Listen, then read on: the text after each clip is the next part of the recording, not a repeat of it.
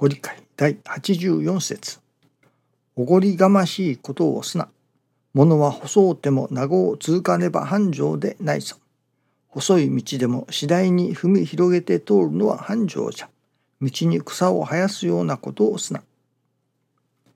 信心は長く続いておるが繁盛のおかげになっていない人がある。細い細い道がただ延々と続いているだけである。信心にはいつも踏み広げる精神がなからねばならぬ。踏み広げるということは見教えを踏み行うということである。繁盛でないなら教えを行じていない証拠と思い新たに教えをいただき直さねばなりません。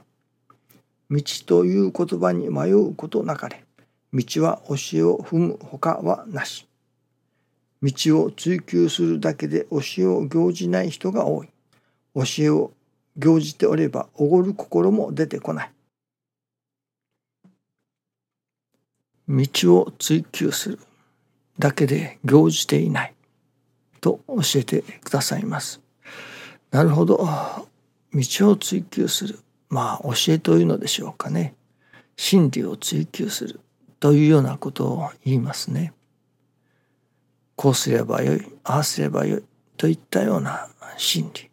というのでしょうかね。こうあるべきだといったような真理そしてそれがなるほど教えがわかる。教えが分かり教祖様の見教えを紐解く。あるいは師匠大坪宗一郎氏の教えをいただく。いただくといってもそれが目で見て耳で聞いてそれこそいわゆる頭で分かっただけでは行じているということになりませんから実際のおかげということにはなりませんね。確かに教えを聞いてそれで心が安心して助かるということはありますけれどもそこからいよいよ本当の助かりというのでしょうかね心の本当の安心ということにはなってこないように思いますね。しかしまずはその教えに出会うということがいると思うのですけれどもそしてそこからさらにその教えを行じることによっていわば神様の言いつけというのでしょうかねそれを守ることによって神様に触れていく神様のお心に触れていく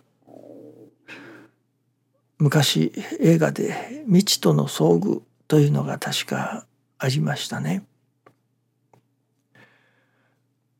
いわば神様との遭遇まあ遭遇というよりか遭遇ではいけませんね。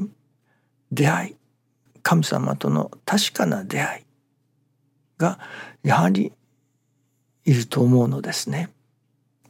人が真に幸せになる真実の幸せを得るためにはそこに神様との出会いがやはりなければならない。本当の幸せはいただけない。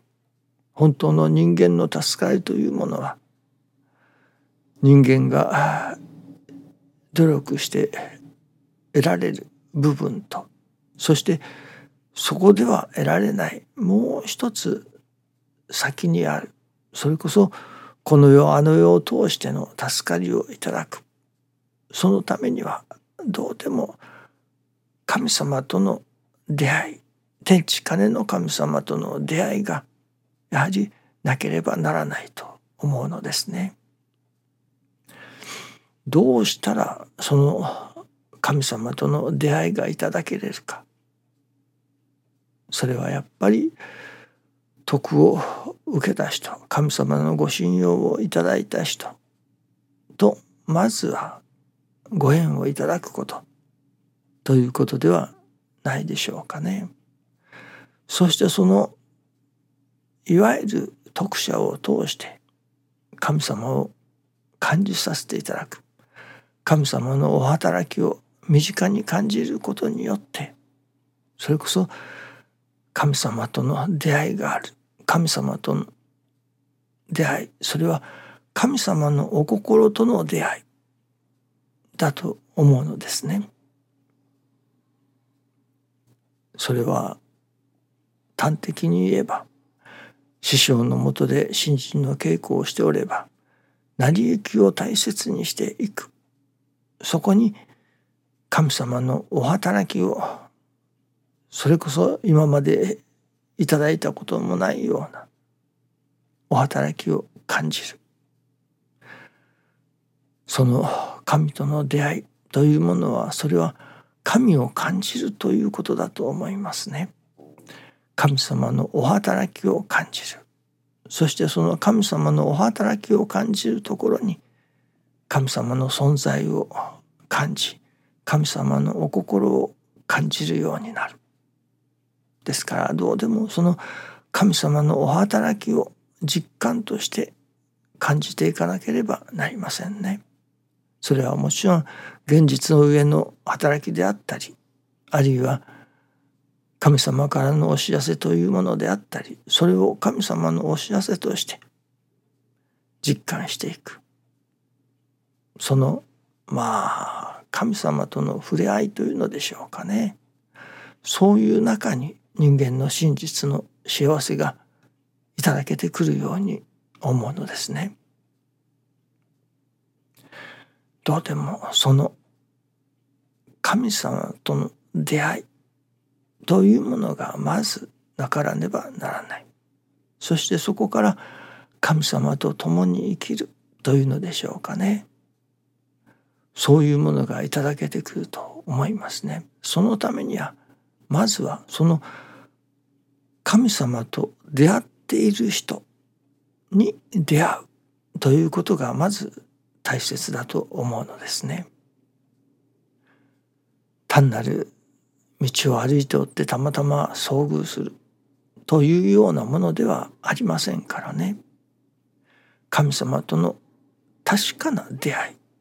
遭遇ではなく確かな出会いをいただくためにはその神様と出会っている人出会って神様のお働きを実感している人その人とまずは出会いそしてそこから流れてくるところの神様のお働きというのでしょうかねそこを通して神様と出会い神様のお心を感じ取っていくそこに人間の本当の意味での幸せがあると思いますね。どうでも神様との出会いをいただきたい。そのためには神様と出会っている人にまずは出会わせていただくそこからある意味神様を紹介していただくというのが一番の近道だと思いますね。どうぞよろしくお願いいたします。ありがとうございます。